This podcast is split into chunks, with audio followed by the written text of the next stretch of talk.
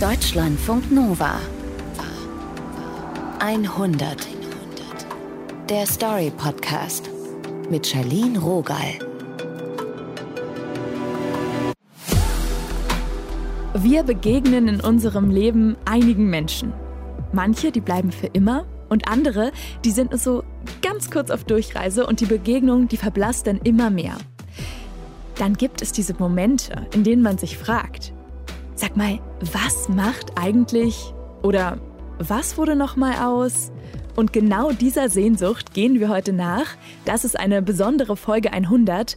Wir erzählen für euch drei Geschichten weiter. In der ersten geht es um Vanessa. Sie ist US-Amerikanerin. Ende Oktober 2021 haben wir hier in der 100 ihre Geschichte erzählt. Vanessa war viele Jahre in einer gewalttätigen Ehe und hat sich nicht lösen können. Ihr Mann hat so ziemlich jeden Winkel ihres Lebens kontrolliert. I couldn't make phone calls. If I did make a phone call, he would hide so he can hear me, or he would um, monitor every well who we were talking to. So I was very, very isolated. It was, it was hell. Mit 37 beschließt sie dann, ihren Mann endgültig zu verlassen und mit ihren drei Kindern in ein Frauenhaus in Kalifornien zu flüchten. Vivian Schütz hat ihre Geschichte damals erzählt. Vivian, diese Flucht war für Vanessa ja eigentlich nur der erste Schritt von vielen, sich ein neues, ein unabhängiges Leben mit ihren Kindern aufzubauen. Mhm. Wie ging es dann weiter? Ja, Vanessa hat es dann richtig durchgezogen. Sie hat als erstes die Scheidung beantragt und damit hat ihr Mann gar nicht gerechnet. Mhm. Und sie hat dann noch im Frauenhaus online ihre Ausbildung zur Krankenschwester abgeschlossen und war dann richtig stolz, als sie die Urkunde im Briefkasten gefunden hat. Es hat ja insgesamt zehn Jahre gedauert. Wow. Ja.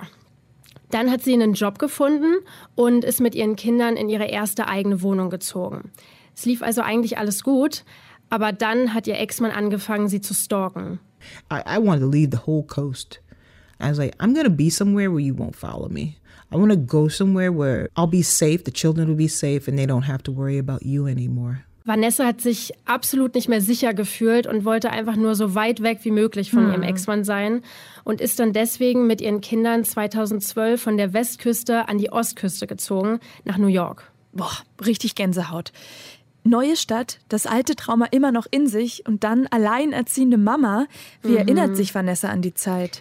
Das war eine sehr intensive, sehr stressige Phase für sie. Ähm, sie war ja komplett auf sich allein gestellt und eigentlich die ganze Zeit nur damit beschäftigt, den Kopf über Wasser zu halten. Mhm. Sie hat viel gearbeitet, ähm, sie hat ihre Kinder und ja, keine Zeit für sich und auch keine Zeit, dieses Trauma zu verarbeiten.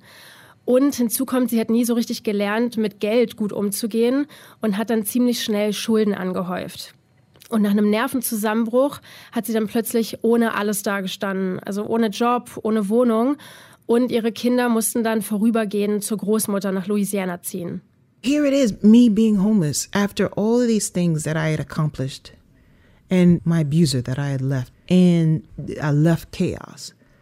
But here it is, I'm still in chaos.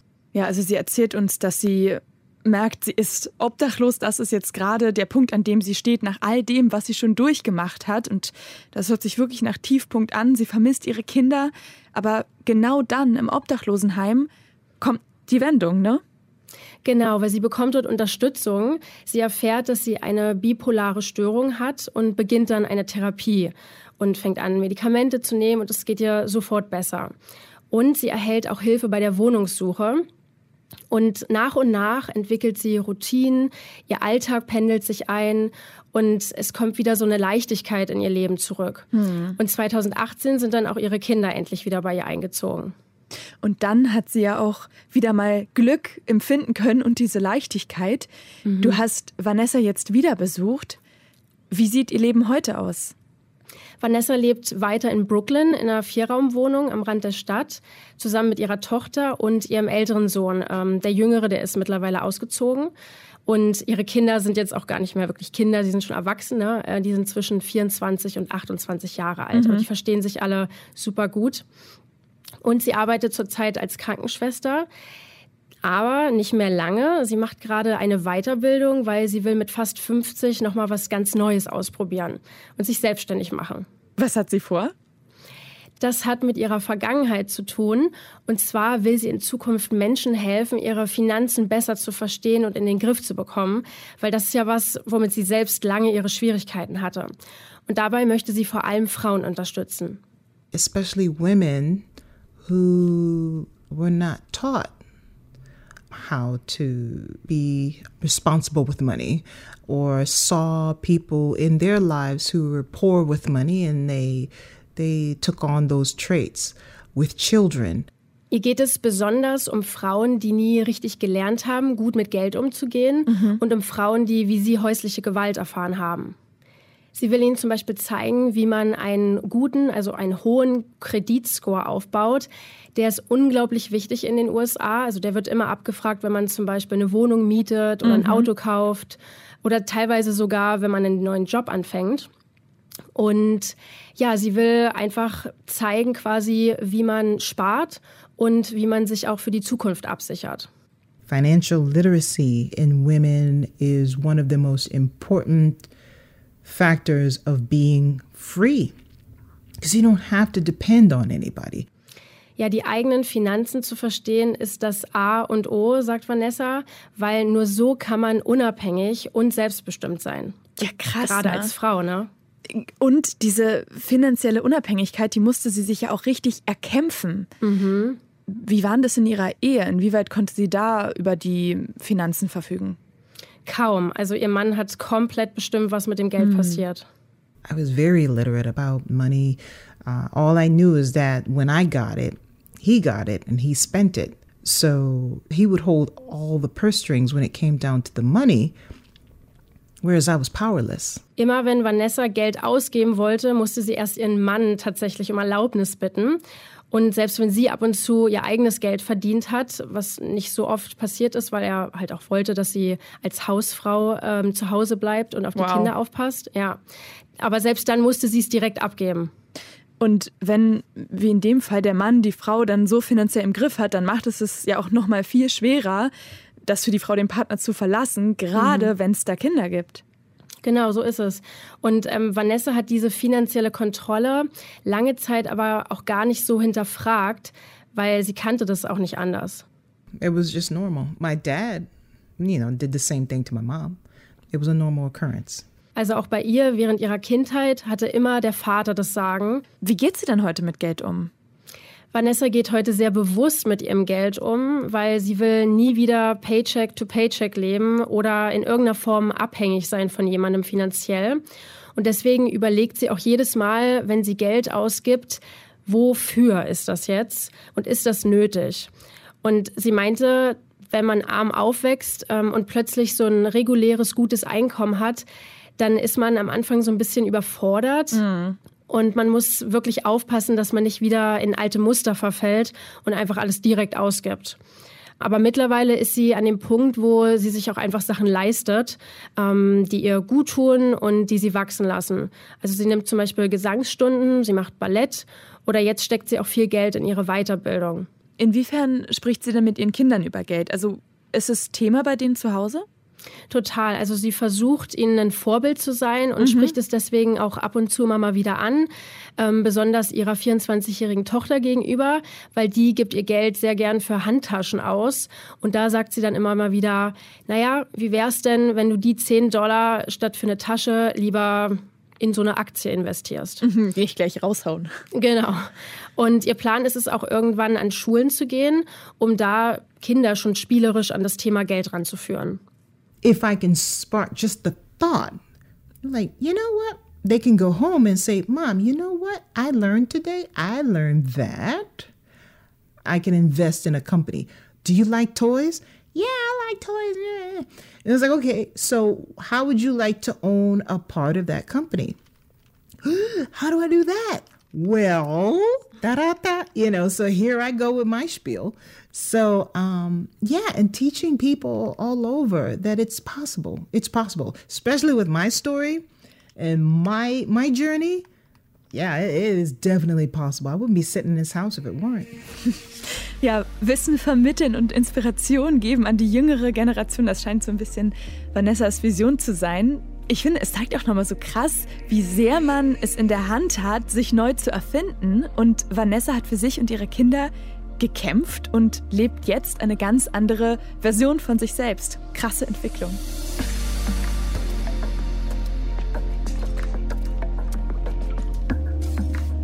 Jetzt geht es hier um Elisabeth. Ihre Geschichte haben wir vor fast zwei Jahren erzählt. Das war im September 2020. Das fühlt sich an, wie wenn jemand ein Messer in deinen Unterbauch sticht und dann immer wieder dreht und dreht und dreht und dreht in Kreisen.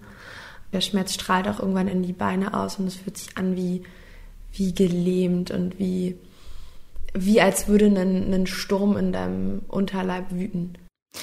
Elisabeth erzählt hier von ihren krassen Periodenschmerzen. Die hat sie seit sie 13 ist. Aushalten kann sie das eigentlich nur mit Schmerzmitteln. Die hat sie auch immer zur Sicherheit dabei.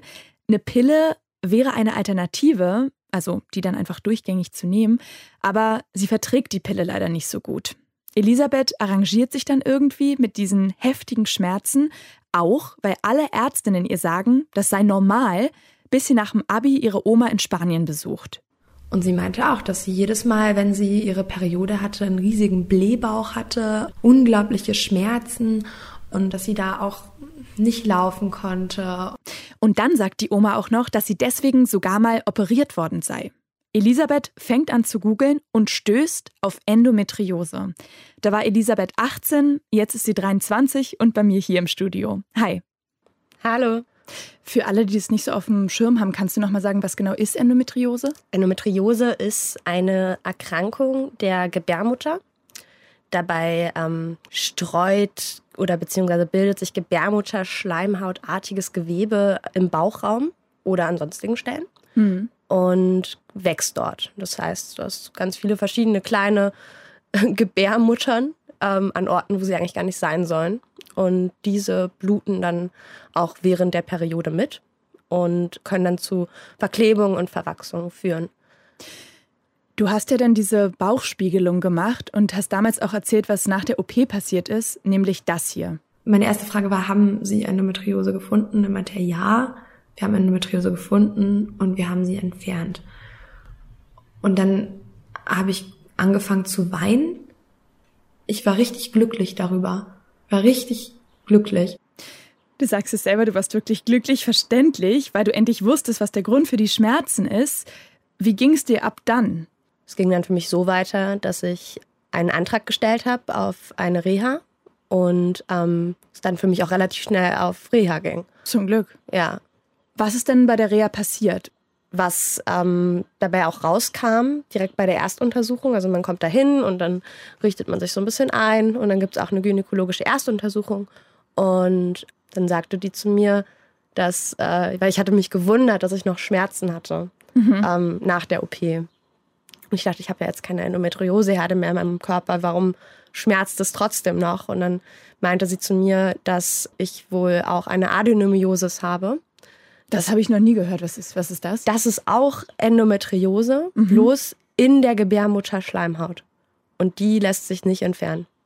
Es sei denn, man ähm, ja, entfernt die Gebärmutter irgendwann. Aber daher, dass ich ja irgendwann hoffentlich noch mal gerne ein Kind hätte mhm. oder Kinder, ist es keine Option. Das genau. heißt, bis jetzt gibt es kein Heilmittel. Es gibt kein Heilmittel. Da du gerade von Kinderwunsch sprichst, was haben dir die Ärztinnen dazu gesagt? Wenn man mit Ärztinnen über Endometriose spricht, dann heißt es ganz schnell, ja, das mit den Kindern, das äh, kannst du entweder eh vergessen oder es wird sehr, sehr schwer. Und dann hieß es direkt von Anfang an, ähm, überlegen Sie sich lieber früh Kinder zu bekommen mhm. als zu spät. Und das zu hören mit, ich, damals war ich, ich weiß jetzt gerade gar nicht mehr, ich glaube 19, als ich die Diagnose bekommen habe, das zu hören mit 19 ist wirklich nicht leicht. Ja, es ist extrem großer Druck, der da herrscht.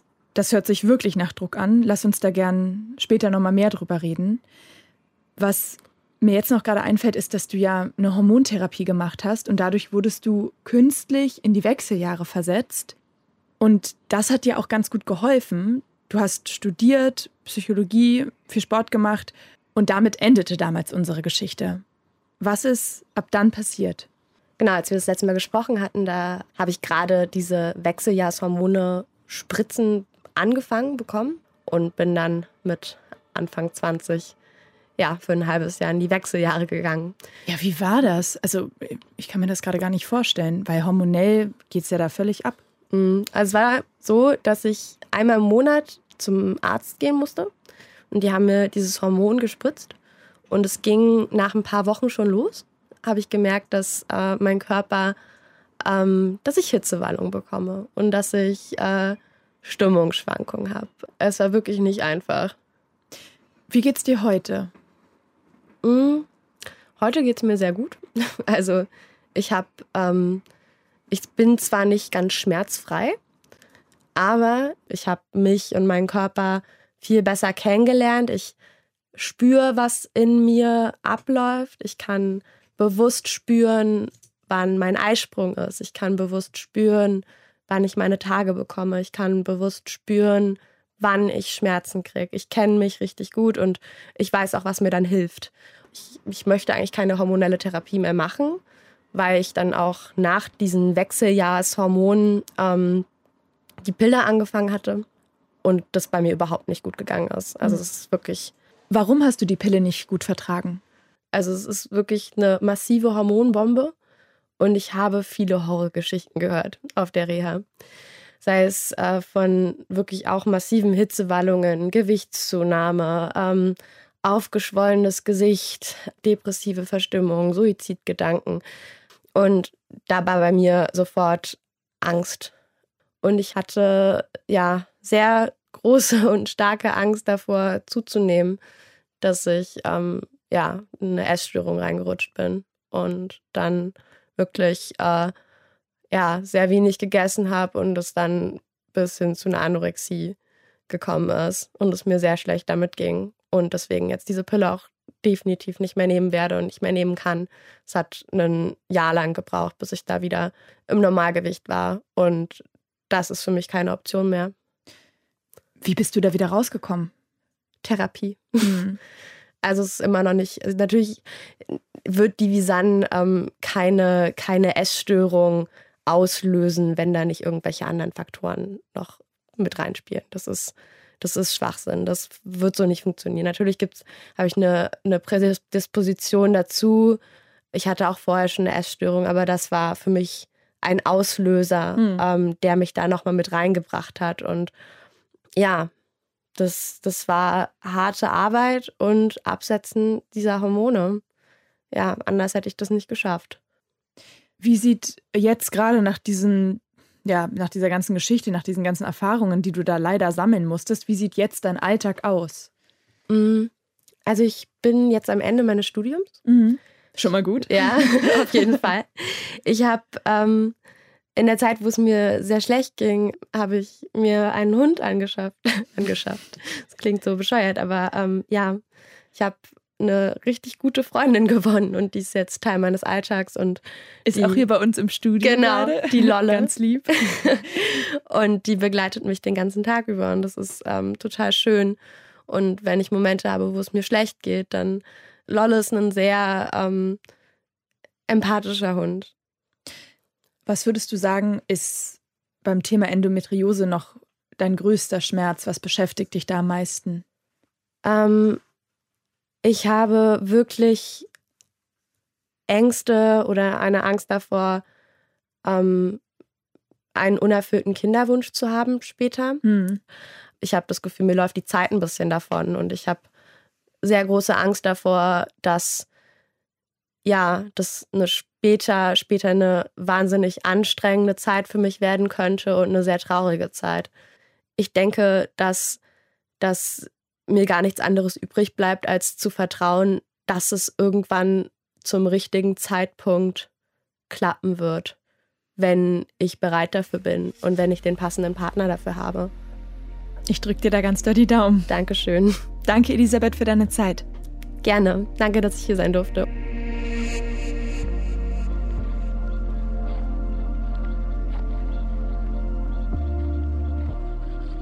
Ende Februar 2021, da haben wir hier in der 100 die Geschichte von Shakeb erzählt. Ihr erinnert euch vielleicht, Shekeb ist Musiker und musste seine Heimat Afghanistan 2010 verlassen, weil er wegen seiner Musik bedroht wurde. War gefährlich, weil ich war ein bisschen modern. Ich war ein bisschen mit meinem Musikthema und die, die Texte war Neues, die habe ich nicht verstanden und die war gegen mich. Eva Bayer hat letztes Jahr Shekebs Geschichte erzählt. Seitdem hat sich die Situation in Shekebs Heimat Afghanistan aber sehr verändert. Die Taliban haben im August die Macht über das Land übernommen. Shekebs 100-Geschichte endet damit, dass er überlegt, zurück nach Afghanistan zu fliegen. Daher als erstes die Frage an dich, Eva: Ist denn Shekeb in Sicherheit? Ja, Shekib ist in Deutschland und in Sicherheit. Und bei unserem letzten Gespräch hatte ich sogar den Eindruck, dass es ihm den Umständen entsprechend einigermaßen gut geht. Mhm. Lass uns doch noch mal gemeinsam zurückgucken für alle, die Shekibs Geschichte jetzt nicht so auf dem Schirm haben. Ja, gerne. Ähm, Shekib wird Anfang der 2000er in Afghanistan wegen seiner kritischen Songtexte berühmt. Er singt gegen religiösen Extremismus, gegen Korruption und gegen die amerikanischen Drohnenangriffe weil er in seinem Land wirklich etwas verändern will. Mhm. Die Musik ist sozusagen seine Waffe, wobei das vielleicht noch das falsche Wort ist. Er ist nämlich überzeugter Pazifist. Aber die Musik macht ihn zur Zielscheibe. Er wird zensiert und bekommt sogar Morddrohungen. Das nimmt er in Kauf, bis sich die Drohungen auch gegen seine Tochter richten. Das bedeutet, das ist nicht nur für mich. Ich habe gedacht, okay, wenn, wenn, wenn irgendwas passiert von, von meiner Tochter, ich habe selber entscheidet, dass arbeiten wir so, aber meine Tochter nicht entscheidet. Ne? Jetzt flieht Shekib quasi über Nacht mit seiner Familie. Ein Jahr später sind die drei in Deutschland. Was für ein Start in Deutschland. Erst baut er sich unter ja, großem Risiko was auf und dann steht er vor dem Nichts, ganz plötzlich. Muss er denn die Musik auch aufgeben? Nein, das kann er auch gar nicht. Er schreibt weiter Songs, die er selbst produziert und auf YouTube veröffentlicht. Oder er spielt auch auf Demos und Kundgebungen zu Afghanistan. Mhm. Auf einer dieser Demos lernt Shekib den Liedermacher und Friedensaktivisten Konstantin Wecker kennen. Die beiden verstehen sich gleich richtig gut und Konstantin Wecker nimmt Shekib mit auf seine nächste Deutschland-Tournee. 2018, ich hatte ein Konzert in Hamburg, Altona. 90% war Deutsche. Menschen. Nicht nur wegen ich bin ein äh, Ausländer oder Asylant, wegen meinem Text. Diesen Erfolg bekommen auch die Medien in Afghanistan mit. Und so kommt es, dass er 2019 gefragt wird, ob er Juror bei Afghanstar werden will. Das ist die afghanische Version von Deutschland sucht den Superstar und die populärste Show im afghanischen Fernsehen. Das klingt total abgefahren und auch so ein bisschen absurd. Nimmt er denn dieses Angebot an? Ja, und er freut sich auch darüber, mhm. weil er jetzt zum ersten Mal seit seiner Flucht vor zehn Jahren wieder sechs Monate in seiner Heimat verbringen kann. Das kommerzielle Popstar-Business ist zwar eigentlich nicht seine Welt, aber Shekib nutzt die Show für seine eigenen Zwecke. Kann ich äh, laut meine Meinung gegen die Politik, gegen Krieg, gegen Kriminalität, gegen die Situation hier kann schaffen, laut sagen.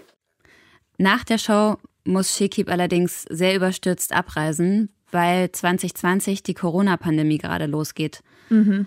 Außerdem wird er wegen seiner kritischen Kommentare schon wieder bedroht. Er will dann zwar zur nächsten Staffel auch für weitere Konzerte wieder nach Afghanistan kommen, aber auch das klappt leider nicht. Die Situation in Kabul ist in dieser Zeit zu angespannt. Es gibt sehr viele gezielte Morde an Journalistinnen, Richterinnen und Aktivistinnen und den Produzenten ist das Sicherheitsrisiko zu hoch. Shekib könnte ihrer Meinung nach nämlich ein Ziel von Terroristinnen werden. Und wieder ist alles unsicher. Diese Entscheidung, also die ist ja so schwer, weil sich ja auch abzeichnet, dass sich die Situation nicht unbedingt verbessern wird.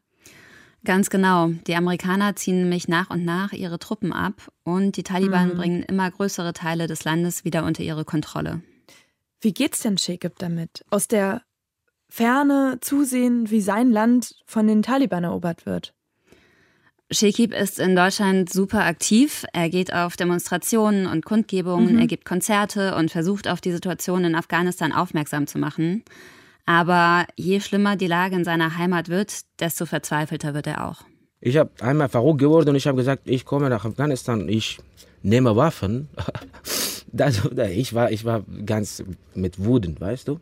Aber ich, ich wusste nicht, dass die Situation ist wie so gefährlich. Ich habe gedacht, okay, dann schaffe ich kämpfen, darf ich nach Afghanistan oder wir kämpfen gegen Taliban in Region und bla bla. Also dieser Impuls, was tun zu wollen, unbedingt, es ist nachvollziehbar. Ich hoffe aber trotzdem, dass er von diesem Gedanken abgekommen ist. Ja, zum Glück schaffen seine Freunde es, ihn zu überreden mhm. und er bleibt in Deutschland. Als Kabul dann Mitte August an die Taliban fällt, schreibt er stattdessen Listen mit Namen gefährdeter Menschen und schickt sie ans Auswärtige Amt, um seine Freundinnen und Kolleginnen, darunter viele Künstlerinnen, zu retten und nach Deutschland zu bringen. Mhm. Und einige von ihnen sind inzwischen tatsächlich in Deutschland angekommen. Okay, Leute, wir haben verloren alles. Und jetzt, was wir, was wir sollen machen? Kann wir nicht still bleiben oder einfach traurig, depressiv, weinen? Was, was wir sollen machen? Wir sind Künstler, wir sollen nochmal aufzubauen am ersten selbst und dann helfen andere äh, Menschen, Beispiel die Mädchen, die Frauen, die, die Menschen, die, das, die kann singen, aber die haben keine Möglichkeit. In Afghanistan ist seit der Machtübernahme der Taliban Musik wieder verboten. Eine Show wie Afghanstar wäre im heutigen Afghanistan undenkbar. Also beschließt Shekib, einfach seine eigene Show aufzuziehen, hier in Deutschland. Ich habe einen Aufruf veröffentlicht gemacht für alle und ich habe gesagt, ja, gegen äh, Musikverbot in Afghanistan, Stimmungsverbot in Afghanistan. Wir haben das Programm. Die Leute, dass die, die denken, die scharf singen oder die Leute, die sind Künstler oder Musiker, die Menschen, dass die will, gibt es ein Formular, können Sie äh, bei uns anmelden. Die Show heißt Sadae Now, neue Stimme und ist ein Protest gegen das Musikverbot in Afghanistan. Und dann, wir sind drei Jury und sieben Gastjury äh, in Berlin ab, ab, ab 1. August. Wir fangen an. So will Shekib zeigen, dass sich Kreativität, Kunst und Musik nicht unterdrücken oder verbieten lassen. Die Idee ist auf jeden Fall fantastisch. Ich denke gleich, dahinter steht viel Organisation und auch Kohle. Wie finanziert er das denn? Ja, Startkapital hat er nicht wirklich, aber alle Menschen, die da mitarbeiten, machen das umsonst. Mhm. Also ehrenamtlich quasi. Eigentlich war das Ganze auch viel kleiner geplant, aber je mehr Leute er anspricht, desto mehr Unterstützung findet Chikip. Aber ich habe nicht gerechnet, dass wir sind drei Jury, viele Gast, ein Saal, mit äh, 200, 300 äh, Teilnehmern, mit äh, äh, Team mit Aufnahme, Film und bla bla bla bla. Wie ein Superstar oder The Voice oder Afghanistan. Ich habe nicht gedacht das, aber jetzt, äh, ich habe geschafft das und ich habe gesagt, okay, warum nicht, weiter. Und wenn am Ende dann doch noch Geld dabei rumkommt, dann ist geplant, das an eine Hilfsorganisation in Afghanistan zu spenden. Bei den Unterstützenden kommt es also gut an. Haben sich denn schon Leute angemeldet? Als ich mit Shikib gesprochen habe, da war der Aufruf gerade zwei Tage online und er hatte schon mehr als 150 Anmeldungen bekommen. Alles klar. Interessanterweise kamen die nicht nur von MusikerInnen in Deutschland. Über eine Online-Plattform können sich nämlich Teilnehmer auch aus dem Ausland registrieren.